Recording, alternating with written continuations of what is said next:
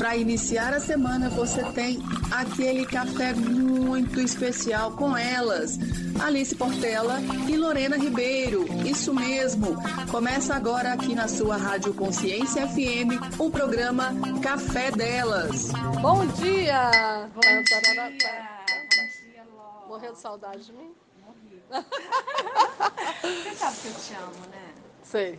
Também, né, Paulinho? É. Quantos anos? Uma longa história. Estamos aqui com um grande amigo. Eu conheço esse rapaz há alguns anos. Mas antes de, da gente apresentar esse rapaz aqui fantástico, vamos nos apresentar? Vamos.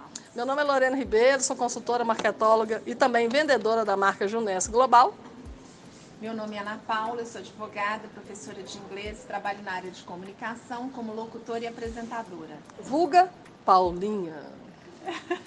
E temos aqui meu querido amigo, mais de 10 anos em Israel.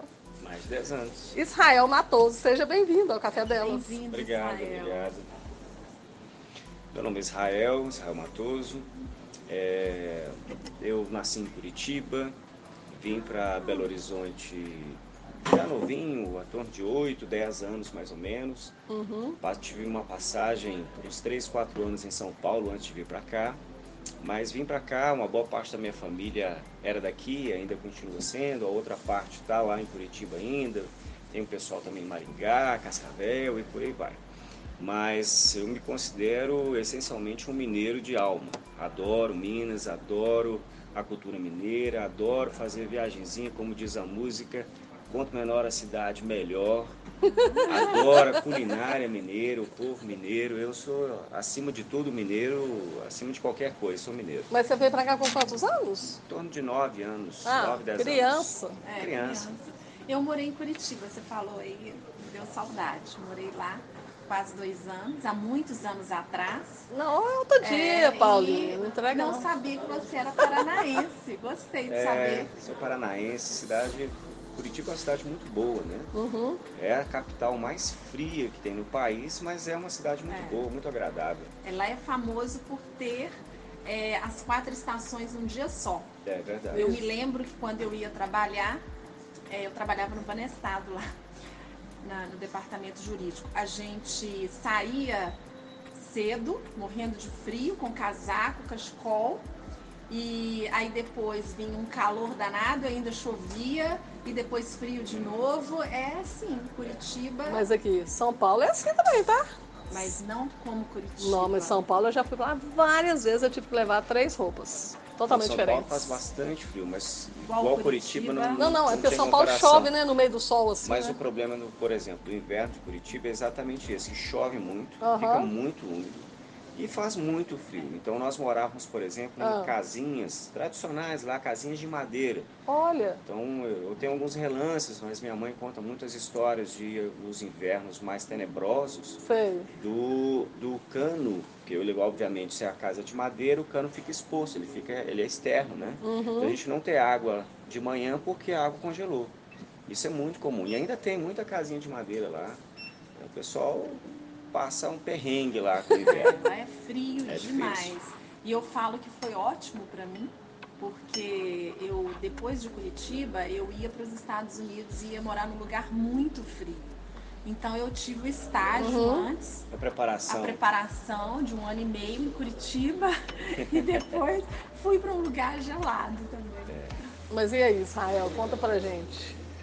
É, minha, minha, minha, minha história ela não é um pouco, ela não é muito convencional, ela é Certo. bastante diferente, digamos que, que eu desde pequeno assumi um lugar de aventura na vida, na existência, vamos dizer assim.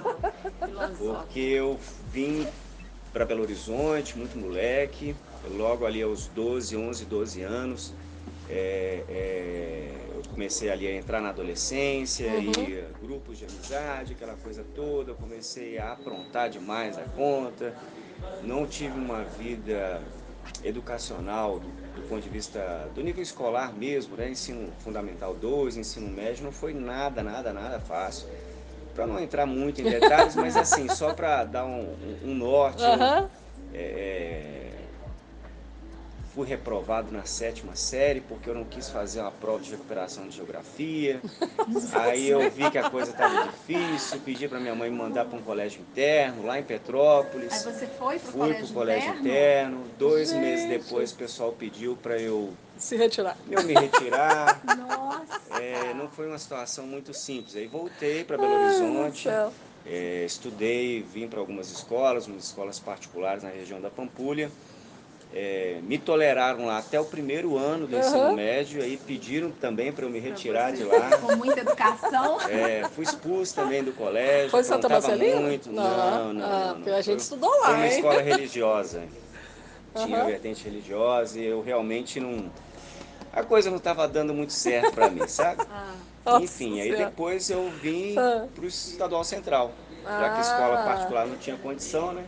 E aí o Estadual Central foi a última escola que pediu também para eu Também? estabelecer relações em outros lugares. nossa! Então foram um prazo de três não anos, sabia quatro disso, não. anos, eu fui expulso de três escolas. Então a coisa não Você não, muito foi, fácil, não. você não foi um estudante convencional, Não, não, né? definitivamente não. Minha mãe já estava desesperada, já, já eh, pedindo para eu focar mais no trabalho, porque eu trabalho desde os oito anos de idade, vendia pãozinho seis horas da manhã lá no bairro, lá no Morro Alto, lá no bairro Vespasiano, e de lá É para cá mesmo? nunca deixei de trabalhar, não. Trabalhar nunca deixei de trabalhar. Israel do céu. Sempre Me sustento desde os oito anos. Você tem quantos anos? Você importa de falar? 43. 43? 43. Um jovem. Novo. É, Super novo, né, Paulinho? Muito. Obrigado, mas não é, não é o que as pernas dizem hoje mais não. Tudo bem. Mas aí eu fiz, é, é, depois que eu saí do Estadual Central, é, eu resolvi focar só no trabalho, Entendi. Só no trabalho. Então, no primeiro ano do ensino médio. E a minha irmã, minha irmã mais dois anos mais nova que eu, sempre levou muito a sério estudos e tal. E aí quando chegamos ali próximo dos 18 anos, alguma coisa assim, Uhum. já tinha um, dois anos que eu, que eu não estava trabalhando, que eu não estava estudando, melhor dizendo. E aí minha irmã passou na, no, no curso, no vestibular de letras na UFMG. Hum. E eu vi ela ali estudando, indo para a universidade. Eu tinha alguns amigos que já estavam na, na, na, na, UFMG também, ah, fazendo letras, um outro amigo fazendo psicologia. E eu olhei para aquilo e falei, cara, isso aqui eu acho legal. Acho que Te melhor atraiu. eu, é, quem sabe, de repente, eu focar nisso daqui. E aí resolvi fazer vestibular. Hum. Fiz vestibular, na época eu fiz vestibular quando geralmente, pelo menos antigamente, né, quando você não sabia muito o que que você ia fazer, você ia para administração. Hoje administração, direitos, não, Aham. não significa que todo mundo que está lá Sim. não sabe o que, que é. Sim. Mas eu e a maioria na época não sabia muito o que fazer, que não tinha um, um grande talento, e eu nunca tive um grande talento na área acadêmica ou qualquer coisa assim que saltasse aos olhos. Ah, É, na verdade não tem talento nenhum até hoje. Mas é verdade. Não, é- mas é verdade. E aí eu fui, fiz administração, fiz o vestibular para administração. passou. Passei na Olha, PUC. parabéns. Só que eu esqueci que eu não tinha o ensino médio. Ah, meu Eu não Deus tinha ensino do médio. céu. Então, formou Eu não formei, eu parei de estudar no primeiro, ano. Claro, eu fiz vestibular já imaginando que se eu passasse por um acaso eu Nossa, saberia o que E fazer. ele passou. E aí na época eu fui, fiz, passei no, no- no vestibular e aí falei, bom, preciso do diploma. Aí eu acho que até hoje deve ter aquelas, aquelas provas que você faz, uma prova que vale ali todo o Sim, ensino médio, sim, né? sim. Você faz por Hoje disciplina. chama, é, hoje chama Enseja, não é? Não sei, Não, Paulinho. o Ense- O o Enseja. Enseja não, o Enseja é pra, ali para aceitação ali no, no Enem mesmo, coisa desse Pois tipo. é, mas é para quem ainda não acabou, não tem o diploma. É, você teria que fazer a Seria prova. tipo um tem que ter supletivo? 18 anos. É como se fosse um Supletivo. supletivo. Tipo supletivo. Mas eu não cheguei Aham. a cursar o supletivo. Você eu só cheguei- só fui prova. fazer a prova. E deu certo? Aí eu já comecei a fazer algumas provas, passei e aí ficou faltando, porque eles marcam tudo muito rápido, né? Pelo menos Certo. antigamente era assim. E faltava a prova de matemática. Aí resolvi estudar lá um pouquinho lá para ter uma noção básica e consegui passar. E levei a declaração de conclusão do, do, Segundo do- grau. do segundo grau, né? Hoje ensino médio. Para o pessoal aceitaram e enfim. Nossa, é, cheguei que a fazer aventura. mais ou menos um, seis meses um ano de administração, mas é, vi que realmente não tinha, não vou dizer talento, porque como eu disse, não, não, não é falsa modéstia, não tem nada a ver com isso. Eu realmente não, não me vejo assim como uma pessoa muito talentosa para nada, a não ser para tomar uma com os amigos. Mas como isso não é profissão, então não tem muito o que fazer. Então eu eu vi que aquilo realmente não estava preparado para aquilo. E aí, com a influência de alguns amigos, eu acabei descobrindo um prazer enorme, porque até então eu não, nunca não me lembrava um prazer por aprender. Uhum. É, isso é, por mais óbvio que seja, de fato é a base de todo e qualquer processo educacional. Se o sujeito não descobre o prazer pelo aprender, ele está fadado a Sim. cumprir algo protocolar ou ao fracasso. Ou nem cumprir, né? Ou nem dar conta de cumprir, de ir até o final. então eu descobri ali a, o meu prazer em aprender questões de humanas. Sei. Me vi, por influência desses amigos, eu fui me vendo muito envolvido por esses assuntos. Mas aí você entrou por, inicialmente a psicologia? Não, pelo, pelo, pelos assuntos da psicologia. Psicologia. E, enfim, literatura, psicologia, eu comecei a adentrar aquela área e fiquei encantado. Uhum. Aí eu fui, fiz outro vestibular para psicologia na PUC também. Uhum. Fui, fiz vestibular, passei vestibular da PUC e aí comecei já no ano seguinte a psicologia. Uhum. Comecei Sim. psicologia e eu estava lá, né, minha mãe dando graças a Deus porque eu estava dentro de uma faculdade, isso dentro do meu histórico até então recente, era uma coisa assim fenomenal, porque alguém que estava com o histórico ali desse ensino médio, essa, essa situação toda, minha mãe estava super feliz. Era outro, outro filho, né? Outra, é, outro filho. É. Aqui, nós vamos só fazer um intervalo. Olha onde é que você parou, tá? Tá bom. Que a gente já volta no segundo Parou bloco. Tá Voltamos já.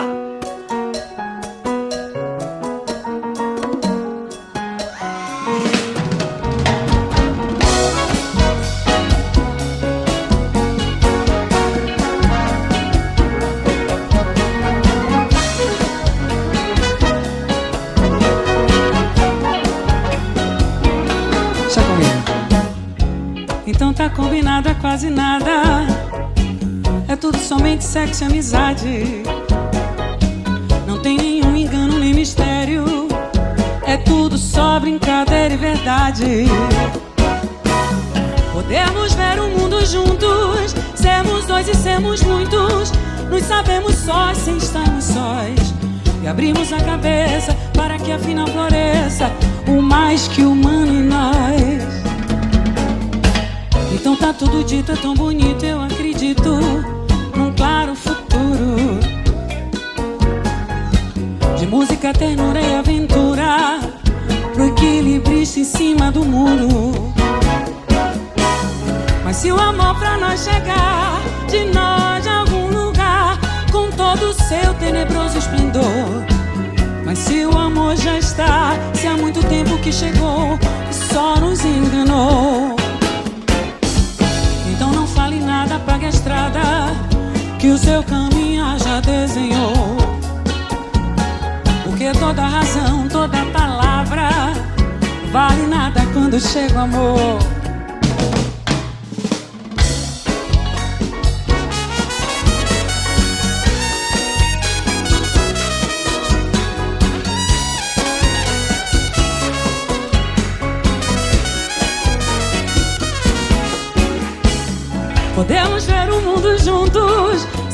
Dois e sermos muitos. Nos fazemos só sem estarmos sós. E abrimos a cabeça para que afinal floresça mais que humano em nós. Tudo dito, tão bonito. Eu acredito no claro futuro. De música, ternura e aventura. Pro equilibrista em cima do muro. Mas isso amor pra nós chegar de nós a algum lugar com todo o seu tenebroso esplendor. Mas se o amor já está, se há muito tempo que chegou e nos enganou. Então não fale nada, pague a estrada que o seu caminho já desenhou. Porque toda razão, toda palavra vale nada quando chega o amor.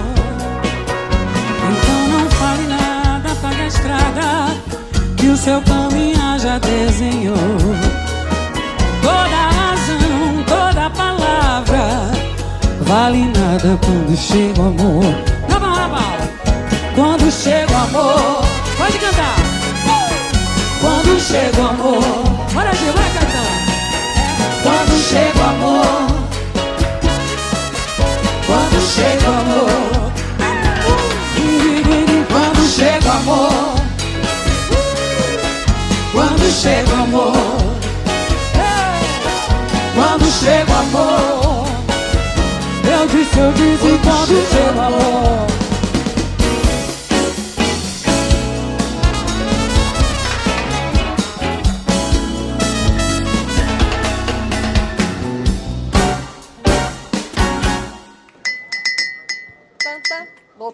Voltamos. Eu te cortei geral, né? Te cortei, não, mas você entende. Uma vidinha, É para molhar a palavra um pouquinho. É, você parou na psicologia. Sim, eu tava. Aí eu fiz o vestibular para psicologia. Passou. Passei, fiz o, comecei o curso. Tudo na federal. Na PUC. Tudo na PUC. Na PUC, na PUC. Né? E aí me apaixonei pela psicologia e comecei a realmente estudar. Eu tinha muita dificuldade é, acadêmica, uhum. porque obviamente eu nunca tinha me dedicado aos estudos, então meu nível de leitura, minha capacidade, as habilidades ali de leitura, de inferência, enfim, eram ainda muito precárias. Né? Eu era um sujeito muito esforçado, mas nitidamente eu tinha déficits assim é, acadêmicos mesmo, é. né? básicos por conta de Faltava todo o histórico até então. Ferramentas, ferramentas. Mas uhum. batalhava muito, conseguia sair bem nas provas, não tive nenhuma reprovação, nenhuma disciplina. E exatamente por ir aprofundando na área da psicologia, quando eu estava no quinto período, na metade do curso, se eu não me engano, hum. eu tive uma disciplina chamada existencialismo, que é uma disciplina é, essencialmente filosófica. E naquilo ali, aquilo foi como se fosse uma pancada para mim. Nossa. E com a disciplina, com uma professora espetacular também, que é muito provocativa e, e, e me acertou em cheio, eu descobri que, na verdade, o que eu estava procurando na psicologia não eram as questões psicológicas, hum. ou a ciência, ou as ciências das psicologias, mas era essencialmente os aspectos fundamentais da psicologia, que é a filosofia. Hum. Eram as questões anteriores. Olha. Porque eu fui tudo num processo ali de aprendizado, de estabelecer relações, coisas nesse sentido. Então, nessa disciplina, eu comecei a disciplina no semestre, no final do semestre, que estava no meio do ano, uhum. eu já decidi largar tudo de novo. Minha mãe quase teve um troço. Porque aí também já falou, não, peraí. Segundo então, curso. Pelo amor de Deus, né? De novo, Israel, não, peraí. Você tem que terminar alguma coisa e tal. Eu falei, mãe, vou terminar. Mas vou terminar aquilo que eu nunca tinha sentido antes, que é o prazer, é, assim, é, não tem como expressar o prazer que você tem quando você realmente descobre o, o, o, pra, descobre assim um conhecimento que realmente te atrai profundamente. Sim, então sim. você descobre, você passa a aprender a aprender de fato, você passa a ter um, de fato um grande prazer por descobrir coisas novas em se dedicar, porque o processo de aprendizado, do estudo, seja qual nível que for, exige muita energia, exige muita é. compenetração, é, é muita dedicação. Sim, com certeza. Então eu acabei largando, voltei a fazer cursinho pré-vestibular. Voltou a fazer vestibular? É, voltei a fazer vestibular e aí eu, na época, fiz para filosofia e eu fiz para duas instituições. Eu descobri uma instituição por um professor dentro do cursinho chamada antigamente chamava ISE, Instituto Santo Inácio. Sim. Hoje ela se chama Faculdade Jesuíta de Filosofia e Teologia, FAGE. É, e aí ele me falou sobre a instituição, que era uma instituição de formação de paz. Eu falei, pô, mas eu não quero ser seminarista nem nada, não. É aberto para o público leigo.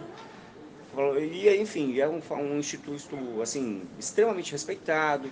É, é aquele o, do Planalto? É aquele do bairro Planalto. Ah, tá. Perto da rotatória. É, uma excelência incrível.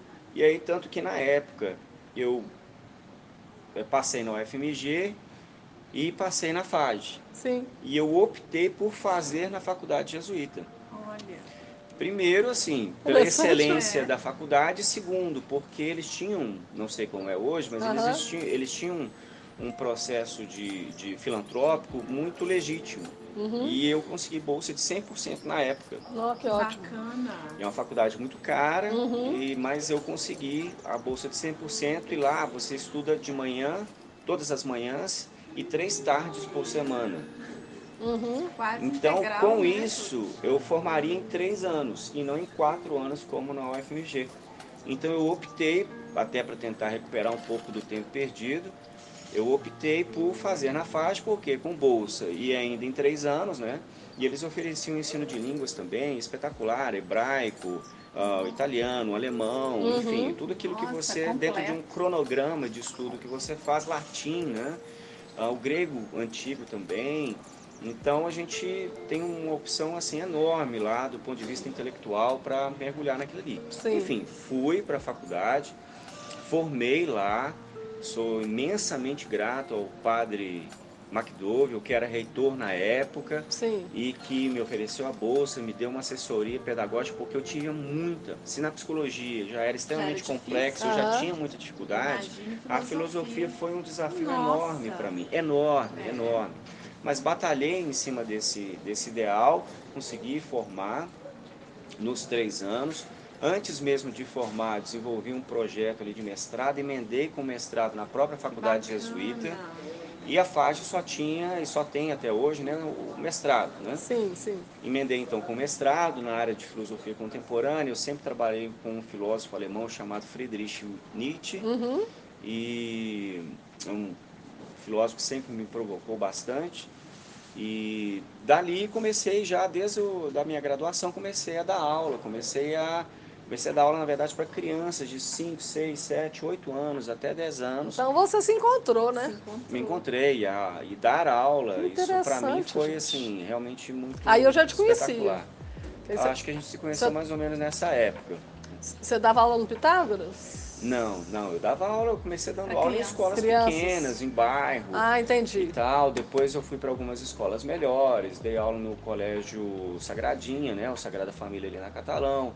Dei aula durante muitos anos também no Colégio São Pascoal, que infelizmente fechou já tem um bom tempo. Hum, Ah, depois fui para algumas escolas um pouco melhores, fui para o Colégio Santo Agostinho, uhum. em Nova Lima.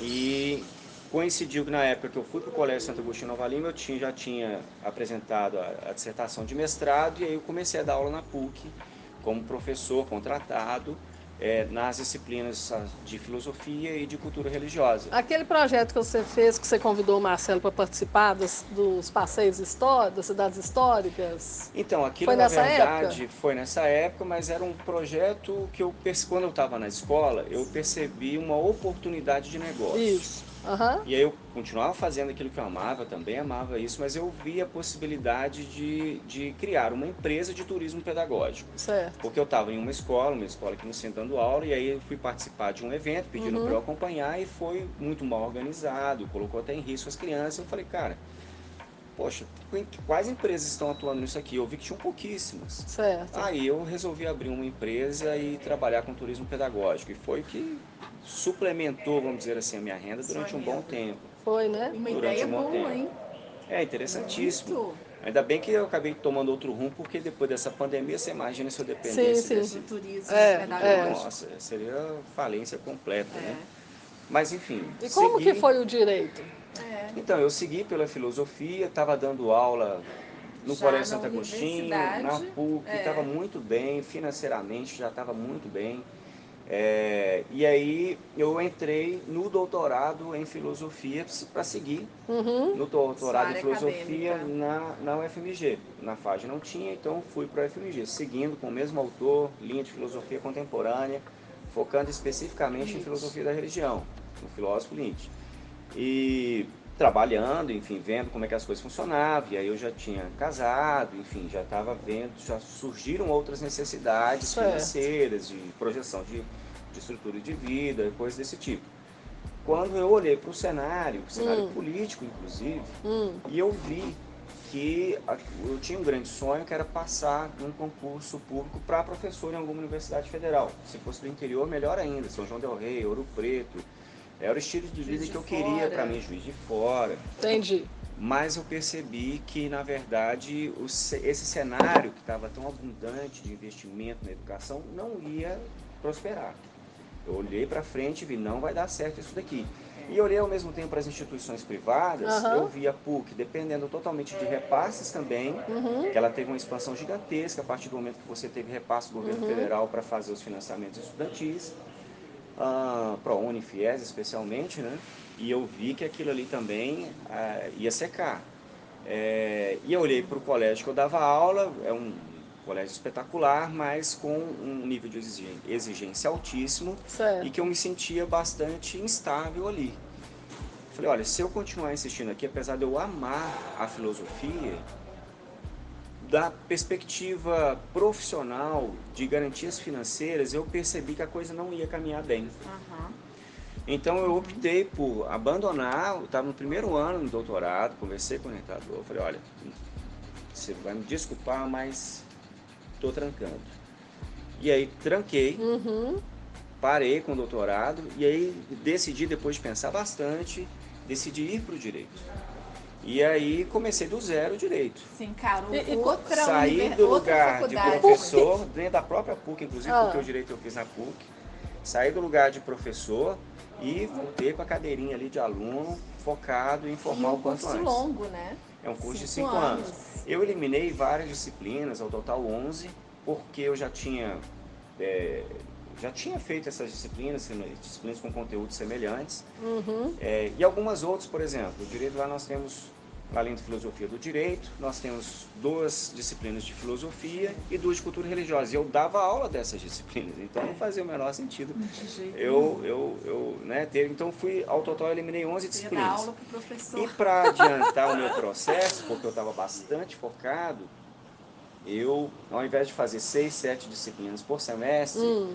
Eu fazia oito, nove, dez, eu cheguei a fazer 14 disciplinas por Nossa. semestre. Nossa. Que isso, sabe? Então, pois é, aí E trabalhando, né? conjugou, conjugou exatamente quando eu comecei a focar, aí eu já tinha me desvinculado do Colégio Santo Agostinho, e a PUC naquele momento já não estava chamando mais professores contratados, porque o número de alunos já tinha reduzido muito. Então foi exatamente nessa virada minha de decisão que esse cenário aconteceu, até muito antes do que eu imaginava. Ó, Nossa, Israel. Nós, nós vamos dar só um intervalo. Nossa, o papo tá bom Que história, que história, gente. Nossa, Eu te conheço e não sabia de nada disso. tá profundo como a filosofia. Bom, a gente volta daqui a pouquinho, então, no próximo bloco.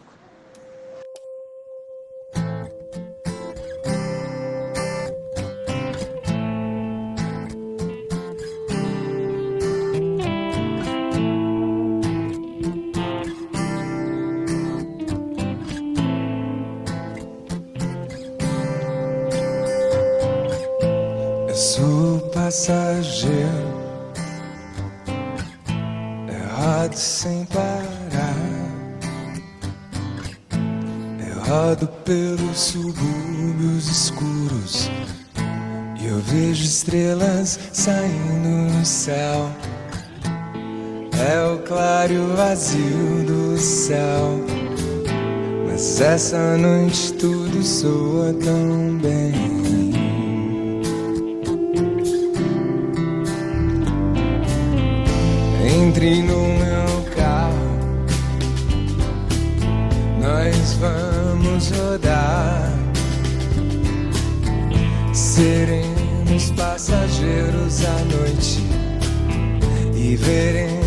A cidade em trapos e veremos o vazio do céu sob os cacos dos subúrbios daqui. Mas essa noite tudo soa tão bem. Cantando lá, lá, lá, lá. Cantando lá, Cantando lá.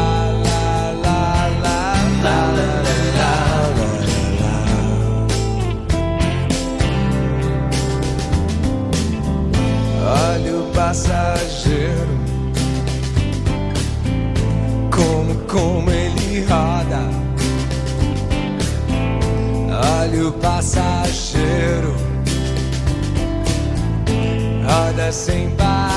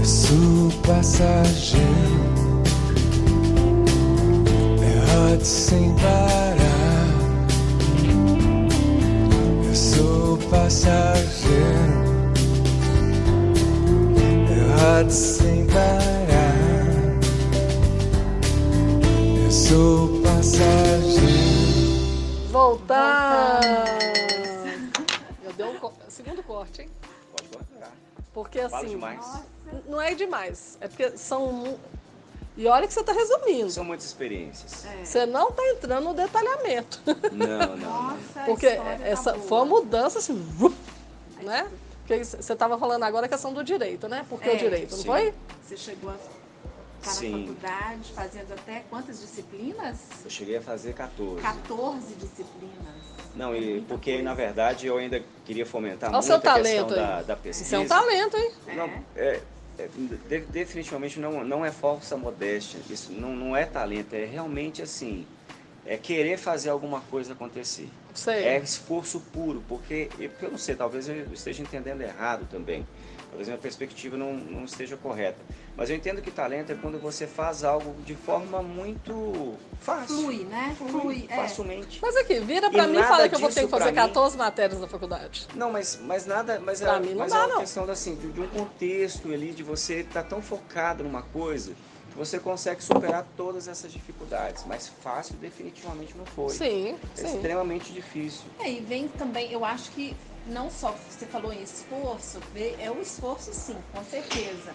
Mas também tem aí já a sua bagagem, Não, não né? A bagagem de ter feito Não, não filosofia, dúvida. de ter, de ter virado professor. E então o meu processo de conseguir passar pela filosofia foi tão intenso, tão complexo, tão profundo, tanto na graduação como no mestrado, que de fato eu, eu tinha conseguido superar uma dificuldade enorme que era de base. Aham. Então esse foi muito dolorido, foi muito difícil. E aí quando eu tive que regredir, entre aspas, um pouco, Sim. naquele lugar de aluno, tanto que assim, fazer essas disciplinas foi muito difícil, foi complicado, mas além das disciplinas, eu fiz uma proposta de projeto de pesquisa lá que foi aprovado pela PUC, que eu Sim. era o coordenador. Então durante um ano, se me falha a memória, acho que até foram três semestres, um ano e meio, eu criei um grupo de pesquisa em direito constitucional Olha. na PUC. E eu coordenava, fazia uma reunião quinzenal com as leituras, as pesquisas, e para a gente desenvolver uma pesquisa paralela, porque eu vi a necessidade até dos outros alunos em Nossa, quem trabalhar com pesquisa. colega nessa Uhum. época e pôde, assim, conviver com você, talvez com mais, mais proximidade, ganhou muito. Ah, tomara, assim, mas Nossa. a ideia realmente era Se incentivar eu muito fosse isso. sua colega nessa época, eu teria ganhado muito. Você estudou na PUC, Paulinho? Estudei. Só que eu formei antes dele, eu formei em 96. Assim, gente, não vou entrar. Faz pouco tempo. Eu formei em ontem. 94. Eu formei na, no, na Coração Eucarístico, que você chegou a fazer Coração lá Eucarístico. também, né? Eu fiz lá à tarde, porque como quando eu comecei o curso eu dava aula de manhã e à noite, Aham. era o único curso em Belo Horizonte que tinha o período da tarde. Então, para mim era perfeito. Sim. Vespertino, né? É, e a galera da tarde é, é top demais. Mas eu fui, consegui formar em três anos e meio. É, fiz a prova da OAB antes mesmo de formar para poder eliminar aquilo ali. É, como eu fazia muitas disciplinas, nem precisei estudar muito para o exame da ordem, porque, eu, por exemplo, no, no último semestre eu fazia 13 disciplinas, três disciplinas só de direito empresarial das quatro. E ainda tive sorte de cair muitas questões de direito empresarial, então estava tudo muito fresco na minha cabeça e consegui depois desenvolver. E direito constitucional você deve ter fechado, né? Ah, eu nem sei, eu só olhei a pontuação, nem conferi nada não. Passei, passei, vambora.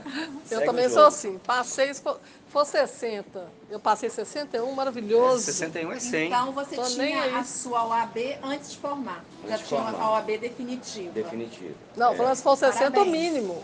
Então, 61 mínimo. Se você tirar 61 é a mesma coisa que De 100. 100, passou, É, tá pronto. ótimo. Morreu a nota. Parabéns, Tá Israel. ótimo. Eu também sou dessas aí. Mas eu, quando eu estava na faculdade de Direito, como eu já fui para o curso de Direito com a mentalidade muito mercadológica, muito como um business, como um negócio, Foi maduro, eu né? fui, obviamente, eu tinha prós, eu tinha contra também. As Aham. situações muito, assim, que eram grandes obstáculos para mim. Por exemplo, eu não consegui fazer estágio, foi uma opção não fazer. E você adquire experiência exatamente com estágio, né? Ali na labuta e coisa desse tipo. Verdade. Então, mas eu ao mesmo tempo eu percebi, e, e aqui eu, eu não necessariamente sou um exemplo para ninguém, só estou contando a minha trajetória. Certo. Talvez o ideal, Ah. cada um pode de repente fazer uma trajetória e ter êxito nisso também, Sim. talvez o ideal seja exatamente isso, cumprir todas as etapas, começar um estágio no segundo, terceiro período, ter, começar a construir um network, começar a desenvolver algumas atividades nesse sentido, para poder ampliar a rede de relacionamento e rede de conhecimento também, Certo. em vários saberes. Aham. Só que eu não tinha essas etapas. Eu não podia, eu não tinha tempo para cumprir com essa etapa convencional. Então eu olhei para o cenário e falo, como é que eu faço para superar essa, essa deficiência que eu nitidamente vou ter? Falei, olha, tudo bem, eu não vou ter esse know-how, esse conhecimento, mas eu tenho determinadas características e qualidades pela minha idade, por alguns negócios que eu já desenvolvi, por toda a, a capacidade ali de relacionamento que você desenvolve com a própria vida, que eu pensei, ao mesmo tempo eu tenho essas características que são características próprias de um empreendedor. Certo. Então, ok, não vou ter a experiência de advogados, vamos dizer assim, que estão ali no tete a tete com o juiz, no fórum, no peticionando e coisas desse tipo. Mas eu posso contratá-los? Se eu me tornar um empreendedor? Posso. Uhum.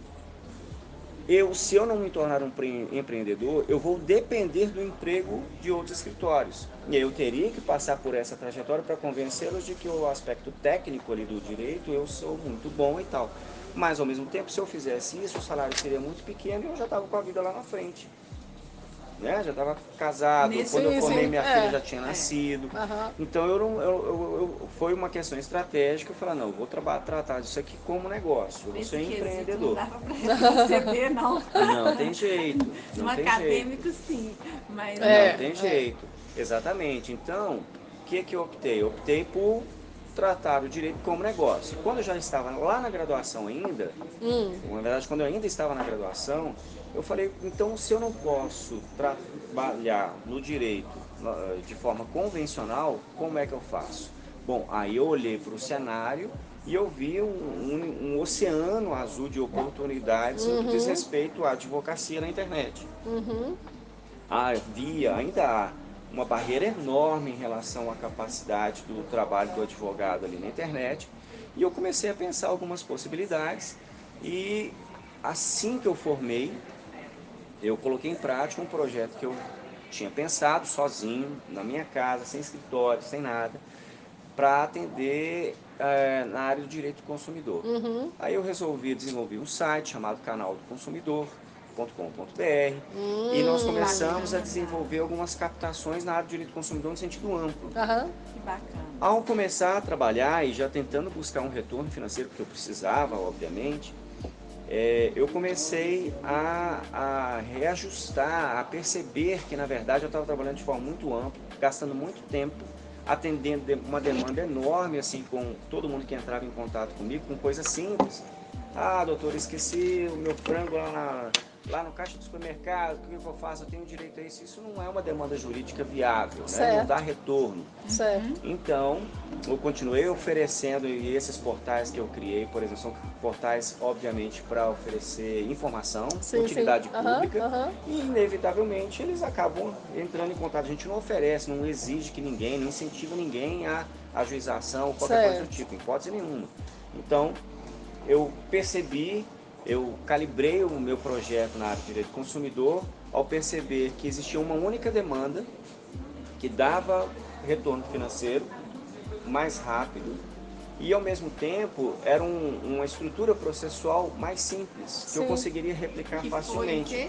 que é a questão da negativação indevida. Ah, negativação. E aí, ao invés de eu trabalhar com um portal enorme, cheio de informações, em parceria com um profissional do marketing digital, Uhum. eu pensei, É. eu pensei o, o- essa demanda dentro do direito do consumidor, negativação indevida, Indevida. e ao invés de eu rodar a campanha em Belo Horizonte, região metropolitana, eu ampliei para o país inteiro.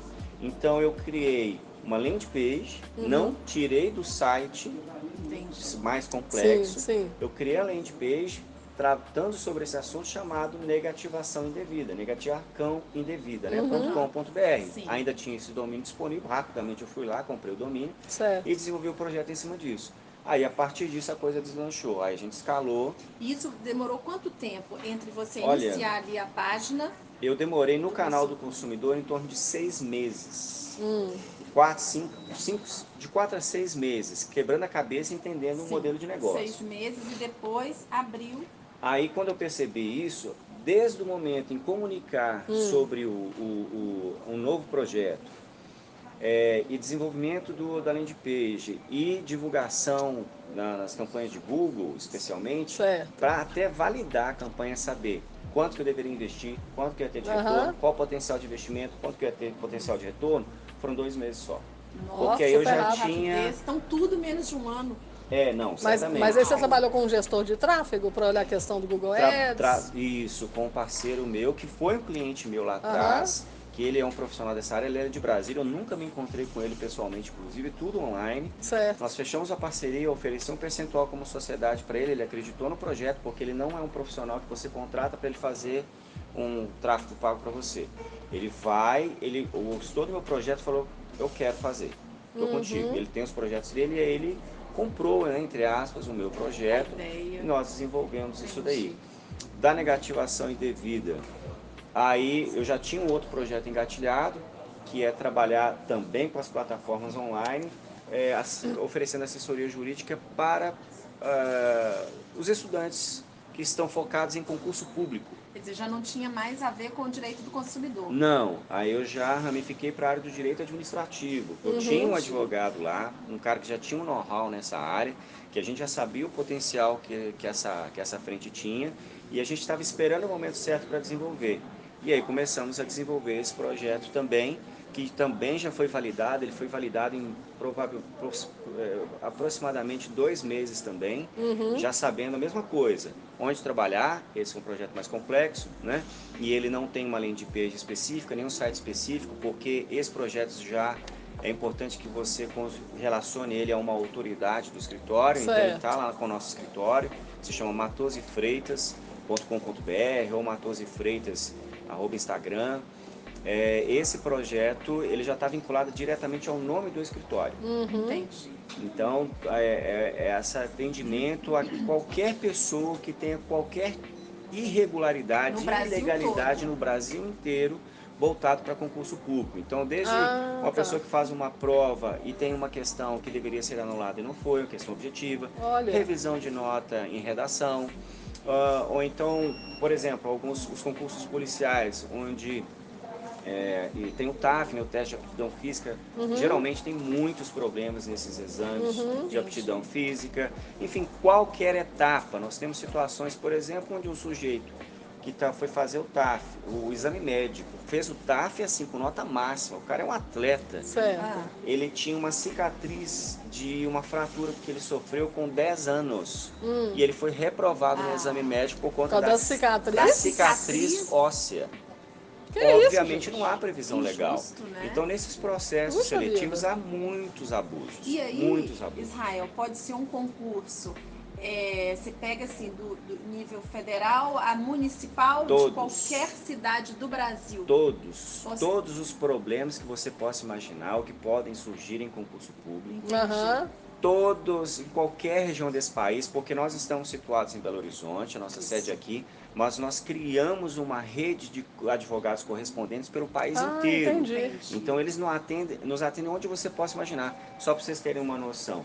Nós, na, na campanha, por Hum. exemplo, de negativação indevida, nós temos, tivemos três ou quatro clientes que são indígenas.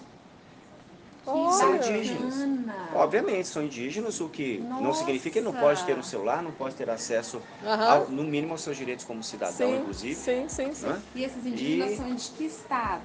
Eles têm do Amazonas, têm do Pará. Nossa, Olha. É, tem, é muito legal. Interessante. Tem indígena aqui também no interior de Minas Gerais. Aham, tem um aham. pessoal muito bacana aqui também. Sim, sim. E agora, o próximo projeto que a gente está desenvolvendo, vamos colocar em prática agora, é na área do direito de família e previdenciário.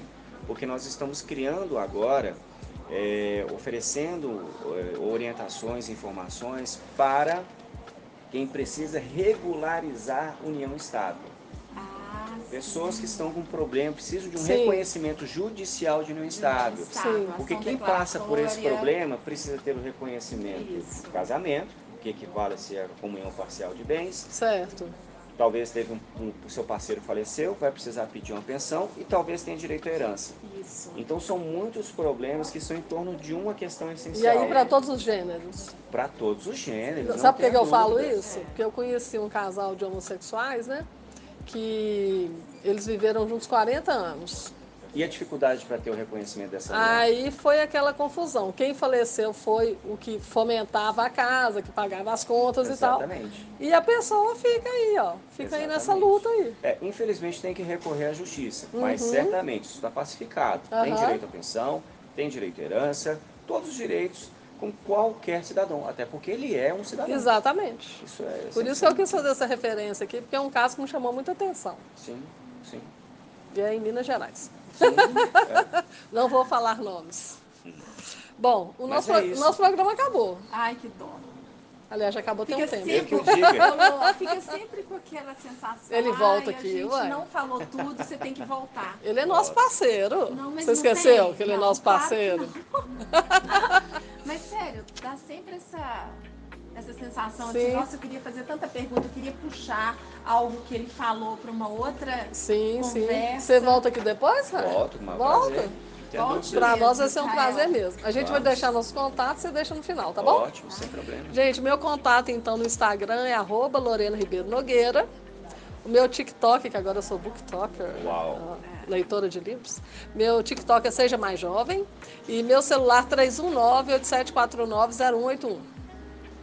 É, meus contatos, anapaulapinho.gmail.com é meu Instagram, Ana com dois N's, Ana Gomes 427 e o meu WhatsApp 31 99604 0553. Contato lá do escritório, é Matoso e Freitas, Matoso com dois T's e um Z, ponto com, ponto br. E o Instagram, mesma coisa, Matoso e Freitas. Quer deixar o WhatsApp, alguma coisa? Tem lá, tem, lá, contato tem do tudo lá, WhatsApp, né? tá tudo lá. Israel, muito obrigada pela sua Não, presença. imagina, eu que agradeço. Fiz- conheci muito essa história hoje, hein? É. Fantástica, hein? Uma história muito rica. Muito obrigada, Eu adorei. Excelente. E eu acho que a sua história é inspiradora. Então, tomara. É sim. Nossa, Não é uma história muito certeza. fácil, mas tomara Por que Não, isso maravilhosa, maravilhosa. Quem sabe ajude alguém aí a ter assim, coragem você e foi força. falando para quem eu que sou mãe, principalmente Aham. para os filhos, né? Que você vê uma criança que não gosta de estudar e tudo, É. você fica, o que será do meu filho no futuro? Aí, olha aí, olha aí, ó, o futuro. Tá. Bom, então, até o próximo. Até o próximo, Israel. Até Café delas. Café Obrigado, obrigado. Com esse café, sua semana fica muito especial. Você ouviu aqui pela Rádio Consciência FM Café Delas.